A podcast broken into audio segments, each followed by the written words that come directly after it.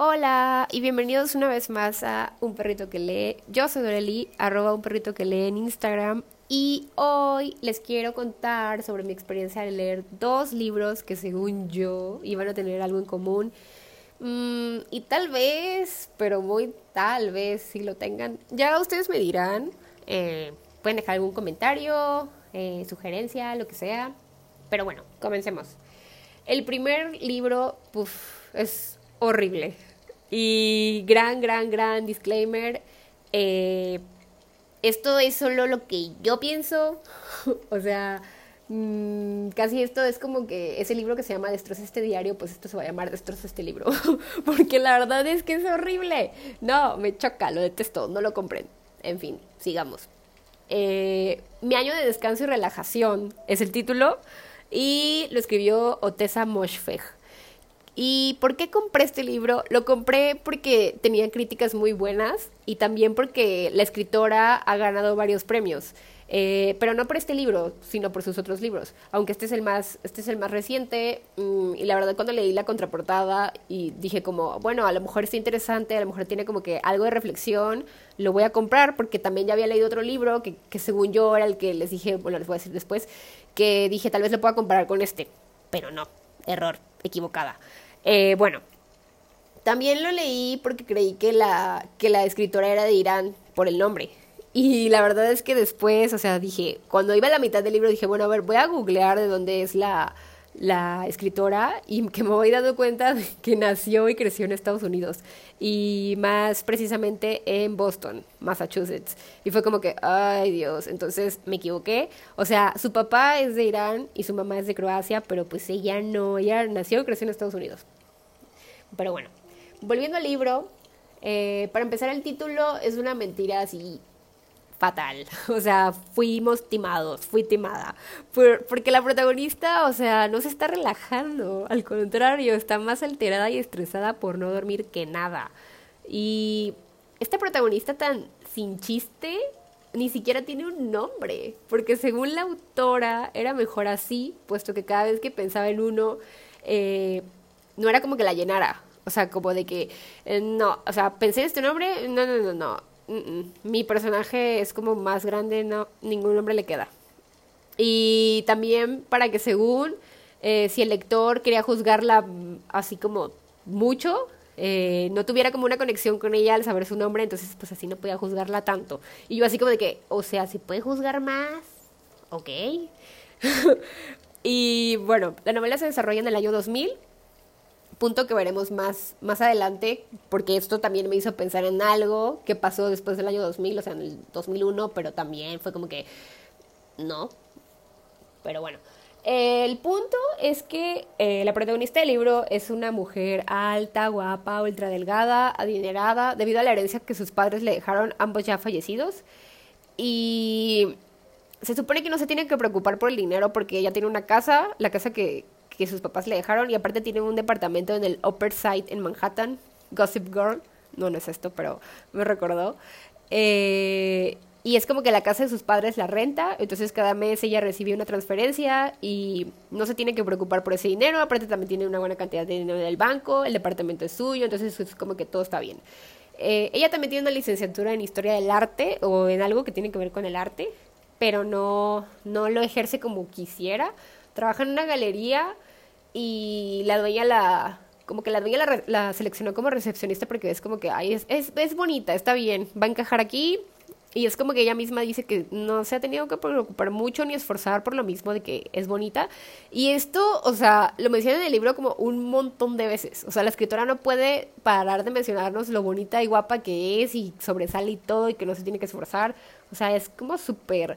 Mmm, presumida y egolatra la, la protagonista y eso también hace como que tiene unos tiene un aire ahí como de no sé de creída pero bueno.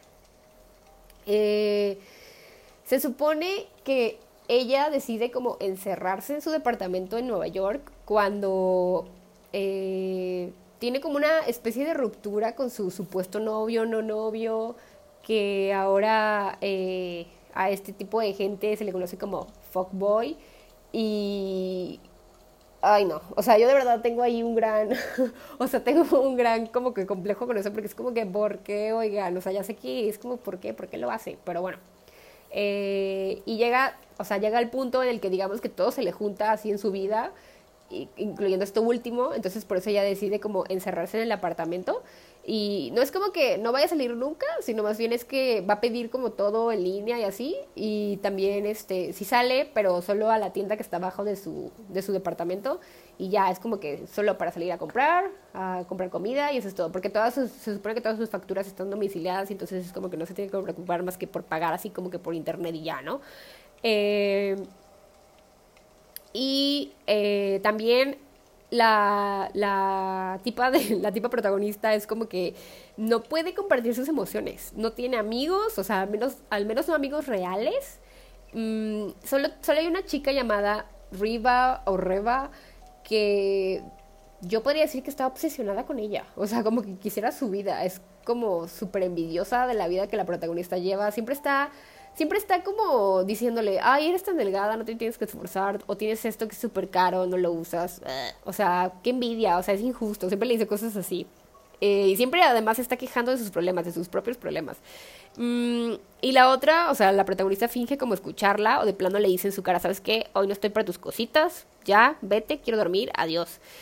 bueno, el caso es que eh, la protagonista decide ir a una terapeuta o psiquiatra o lo que sea que es la profesión de la doctora Torol, creo que se dice Torol, suena como tortuga. que por Dios, este otro personaje es terrible, o sea, es una persona con cero empatía y sin respeto a la profesión. Y la verdad es que a propósito de la semana pasada, que fue el Día Mundial de la Salud Mental, o sea, por favor, por favor, por favor, por favor, no vayan con cualquier persona que se diga terapeuta, hagan una búsqueda, infórmense, pidan a gente conocida consejo en caso de que ellos tengan uno, pero no vayan a cualquier lugar, o sea, de verdad, no lo hagan.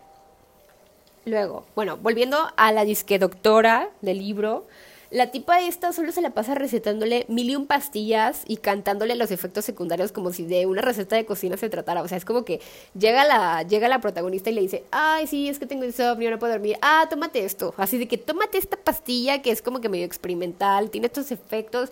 También tenemos esta otra. O sea, como tipo que si le estuviera, no sé, vendiendo dulces o, diciéndole el menú de un restaurante y, la otra como que, ah, sí, ok. O sea, no, no lo entiendo de verdad.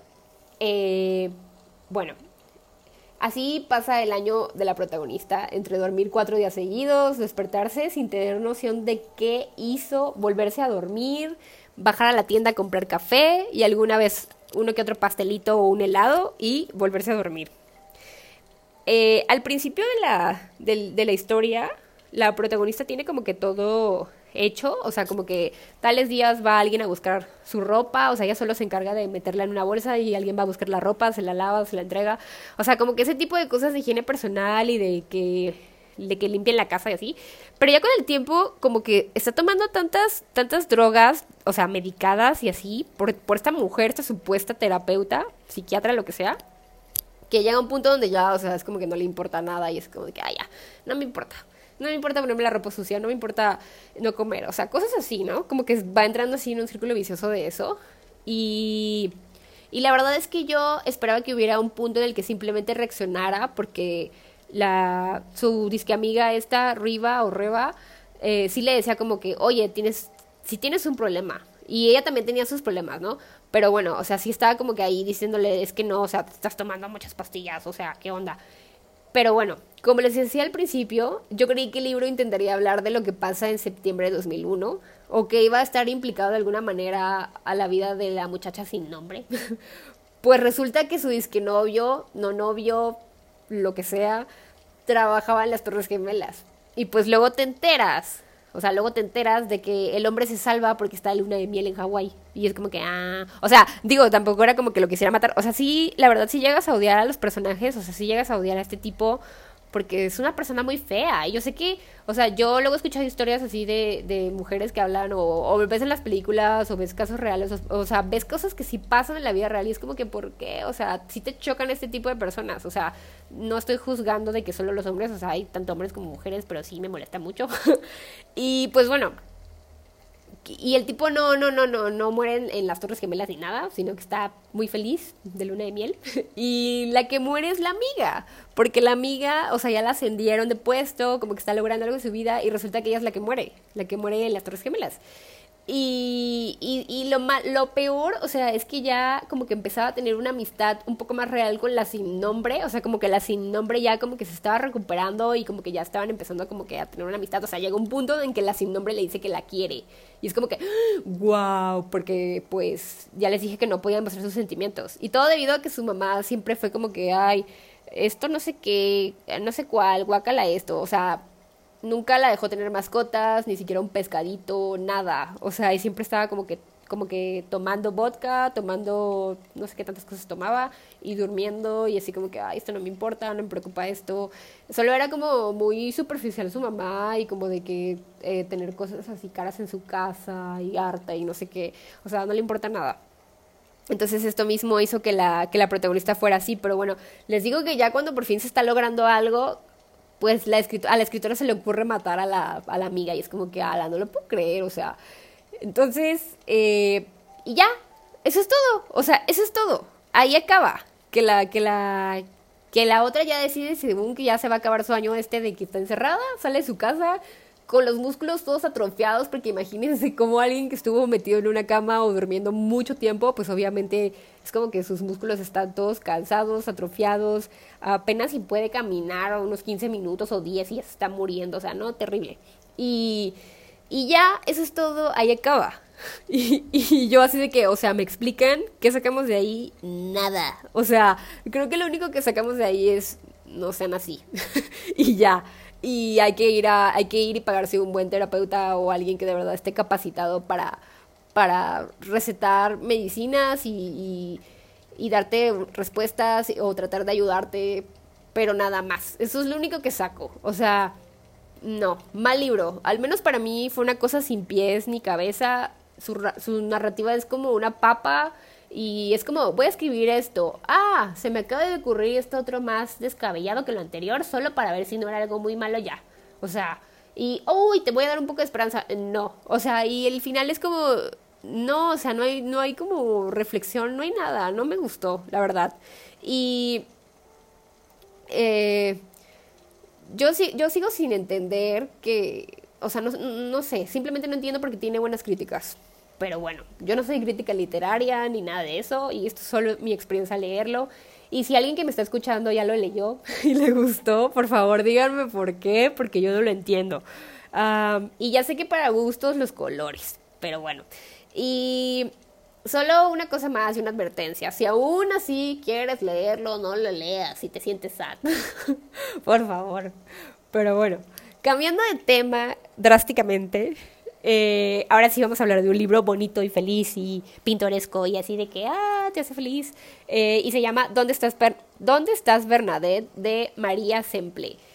Y María Semple, antes de ser novelista, trabajó como guionista para la 20th Century Fox en series como Loco por ti o Sensación de Vivir, Ellen y Arrested Development entre otras. De pequeña viajó por toda Europa con su padre, quien fue guionista de Batman.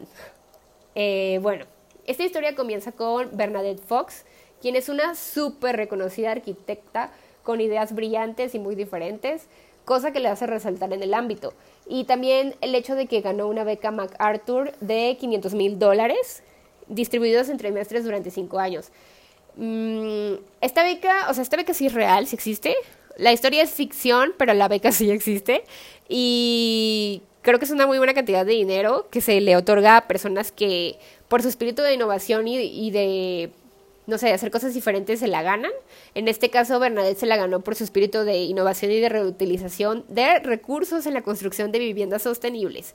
Eh, el último proyecto que hace Bernadette Fox es la Casa de las Cinco Millas y se llama la Casa de las Cinco Millas porque todos los materiales, o sea, y todas las cosas que se ocupan para construir la casa tenían que ser de cinco millas a la redonda, o sea, no podía ser como de que otro lugar o algo así, tenían que ser de ahí, de ese mismo lugar. Eh, y como ya les dije, pues hicieron cosas sostenibles, entonces ocupaban, eh, no sé, materiales que, que ya habían sido de otras cosas, o sea, ellos hacían reciclaje básicamente. Em, y después de terminar esta casa, Bernadette desaparece. O sea, del reflector, del ojo público. no, es que desaparezca así, desaparezca, desaparezca para todo el mundo, solo así como de que de la fama se aleja. Y como una, como una pequeña notita a considerar, les quiero contar que en el libro se mencionan algunas cositas de arquitectura, como edificios y, algo, y también se mencionan algunos nombres de arquitectos. Y la verdad está padre porque puedes aprender un poquito, porque yo la verdad no sé nada de arquitectura, pero pues sí me llama la atención, así como que los edificios y ver formas, figuras, no sé, los colores, todas esas cosas es como wow para mí. Y pues además si decides googlearlo para que veas las fotos de los edificios que se mencionan, pues es como que mm, puedes tener un panorama más amplio de, lo que, de lo que está pasando en el libro.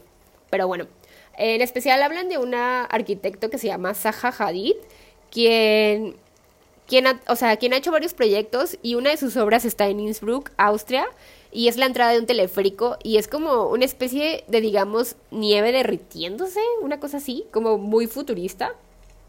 Que en realidad, o sea, yo esto lo busqué porque ya les dije que yo no sé, yo no sé arquitectura, que en realidad eh, dicen que el material es vidrio de doble curvatura. Y esto lo leí en una página, de hecho ahí en esa página hablan sobre toda esta obra que les estoy contando, porque está dividida en varias, en varias eh, partes. Eh, y la página es floornature.es. Y, o sea, yo tuve la oportunidad de ver esta obra y, y cuando la vi fue como, wow, o sea, no podía dejar de pensar en, yo estaba como yo leí en el libro sobre este arquitecto y ahora estoy viendo su obra, o sea, es algo asombroso. Y ya sé, o sea, ya sé que aquí también en México y en otras partes hay muchas obras que, o sea, de buenos arquitectos como la, ¿cómo se llama? La biblioteca que está en México, la biblioteca Vasconcelos, ah, la wow, es increíble, o sea, si no han ido, vayan, seguramente ya fueron. Yo no había ido hasta hace poco y me gustó muchísimo, me ha gustado tanto que ya he ido como Mm, tres veces, creo, casi seguidas. Pero sí fue como, wow, ¿qué es este mundo mágico que no conocía? Y.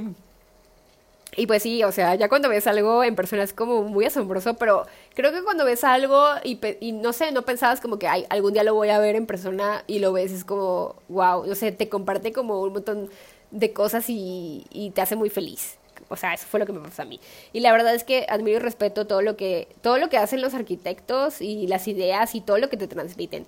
Mm, deberían, deberían de verdad sí leer el libro y ya entenderán el por qué Bernadette decide alejarse de la profesión. O sea, con todo esto que les estoy diciendo. Pero, volviendo a la historia, eh, pues Bernadette cuando, cuando se, se, se va, digamos, del reflector público, se muda con su esposo el Jean quien es un desarrollador de Microsoft, se mudan a Seattle. Y ellos, ellos tienen una hija llamada Vi, que es una adolescente de 15 años que va a un colegio, pues ahí fresita, pero su sueño es ir a un internado y en Rosemary Hall, Connecticut, y o sea, a 4.714 kilómetros de distancia de Seattle, o sea, lejos. Y como es una niña muy aplicada en la escuela, pues todos creen que sí va a entrar fácilmente. Bueno, bueno. Entonces vi para Navidad, quiere ir a la Antártida en un viaje en familia. Y es como que, mamá, por favor, tenemos que ir. O sea, tenemos que ir a este viaje porque, o sea, ella, ella está como súper encantada con la Antártida, ha leído muchísimo de este lugar, de, de los animales que viven ahí, o sea, de todo. Y por fin convence a su mamá y su mamá como de que, bueno, vamos. Eh, porque, o sea, les tengo que decir que la mamá, o sea, cuando se, cuando les estoy diciendo que, que se alejó del reflector público, es como que ella ya, o sea, se encerró, digamos, en su casa y sí sale, pero solo ciertas cosas, pero evita muchísimo hacia a la gente, o sea, le choca convivir con la gente como que le cuesta, es como medio asocial. y este, y, o sea, si ella es como de que puedo hacer esto desde mi casa, lo voy a hacer. No le gusta como que convivir con sus vecinos.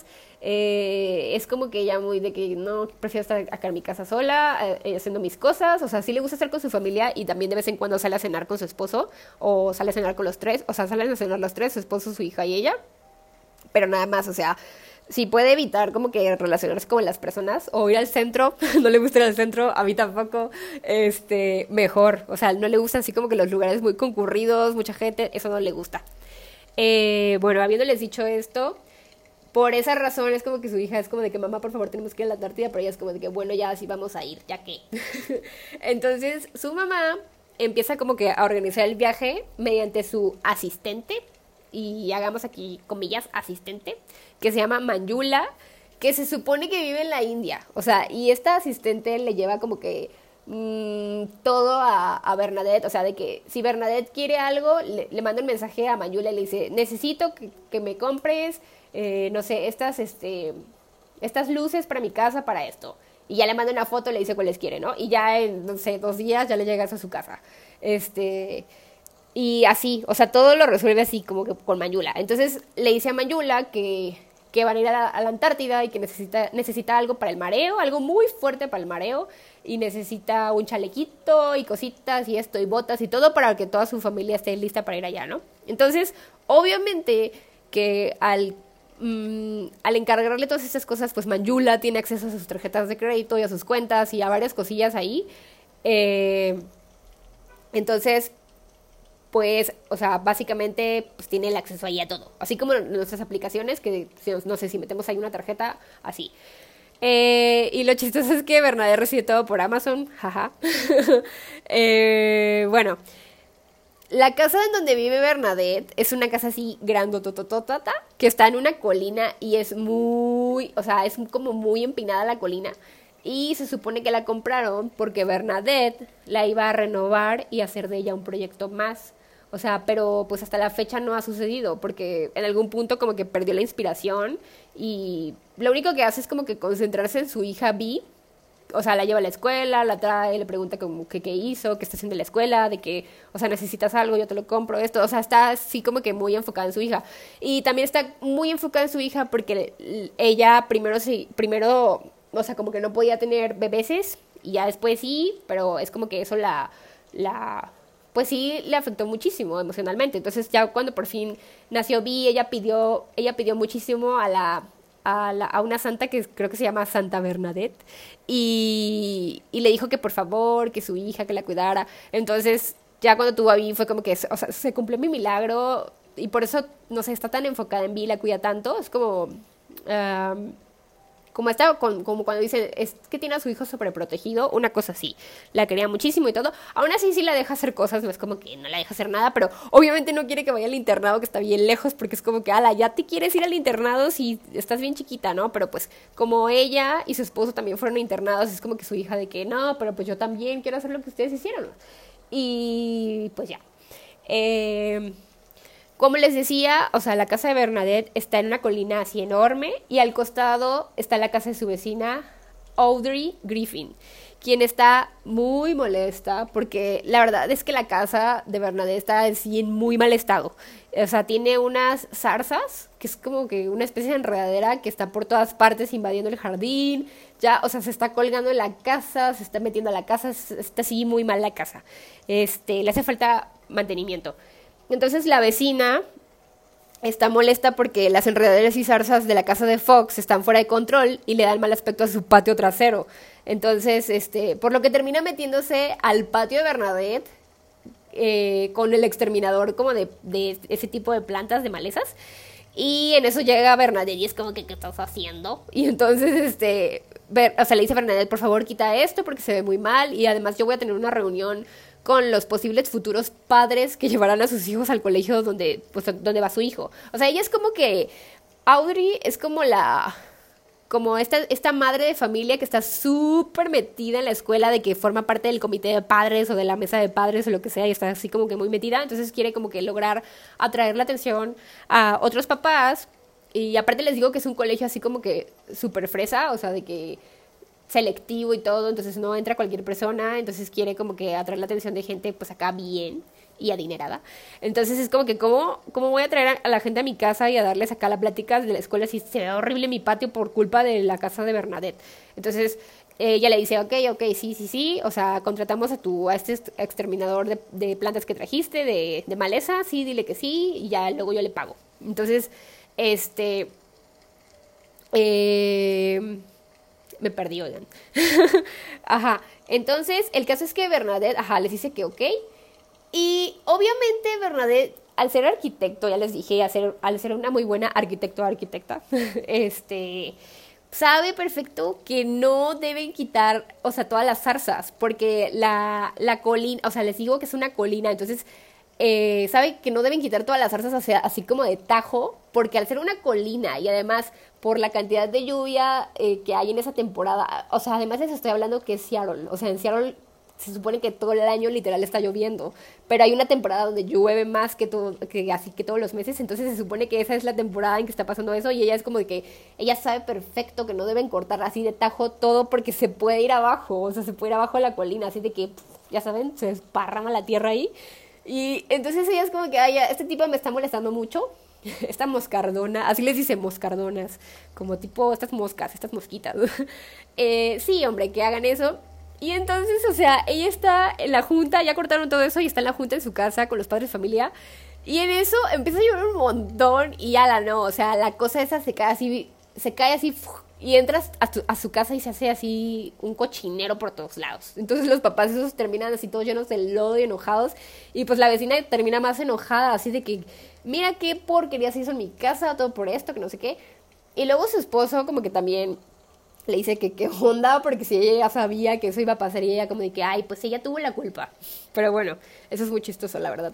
Y entonces eh, cuando la vecina esta le va a reclamar a Bernadette que, que o sea, que qué rayos, este, pues vi, vi la enfrenta, o sea, vi es la hija, vi la enfrenta y le dice, ¿sabes qué?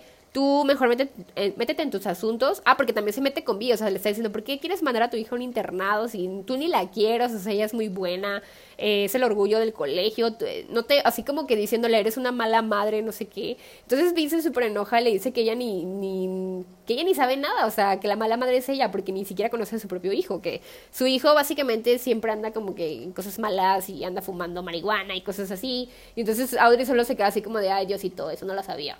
Entonces es como que, eh, pues ya, ¿no? Y después resulta que, obviamente, o sea, mm, con todo esto que Bernadette tiene, esta como que aversión a salir y todas estas cosas, eh, pues va teniendo obvio problemas en su matrimonio, pero pero pues también el esposo es como que no, o sea, no se ve que le eche ganitas tampoco, como que solo está concentrado en su trabajo, la verdad, que es también un trabajo muy demandante, trabajar para Microsoft y estar desarrollando cosas. Entonces es como que no, tampoco le pregunta. Pero llega el punto en el que el esposo como que contrata a una psicóloga y le empieza a contar cosas de Bernadette y ya después es como que la psicóloga le empieza a decir así de que esto, lo otro. Pero también ella es como que solo le empieza a decir ese, tipo de cosas, ¿no? Entonces, este, o sea, no le dice como que, bueno, a ver, voy a hablar con tu esposa yo o así, o sea, no, solo simplemente de que ya directo a la intervención, así de que una intervención.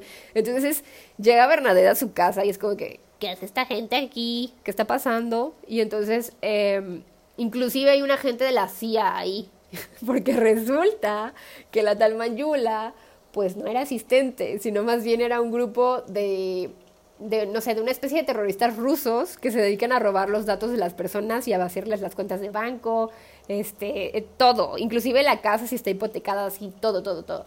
Y pues, obvio, esa fue la gota que derramó el vaso para el jean, y entonces fue que dijo, ok, mi esposa tiene un problemita. Entonces, eh, Bernadette se queda como que, o sea, ¿por qué me haces esta intervención? O sea, vamos a hablar tú y yo mejor. Y, o sea, ¿por qué tengo que estar aquí hablando eh, enfrente de toda esta gente? No lo entiendo. Y él de que no, porque no sé qué, tú no, tú no quieres hacer caso. O sea, el tipo ya casi casi la quiere internar. Y, pero bueno, entonces eh, Bernadette se queda así como que no, esto, esto no, no, no puede estar pasando. Entonces dice, con permisito voy al baño. y entonces va al baño. Y, eh, pues ya después es como que todo el mundo empieza a preguntarse qué tanto hace en el baño. Y abren la puerta y no está. se fue así, se esfumó. así que el Jin solo le dice a Vi de que, ay, tu mamá se fue, pero va a volver. O sea, necesita estar sola ahorita y descansar un tiempo.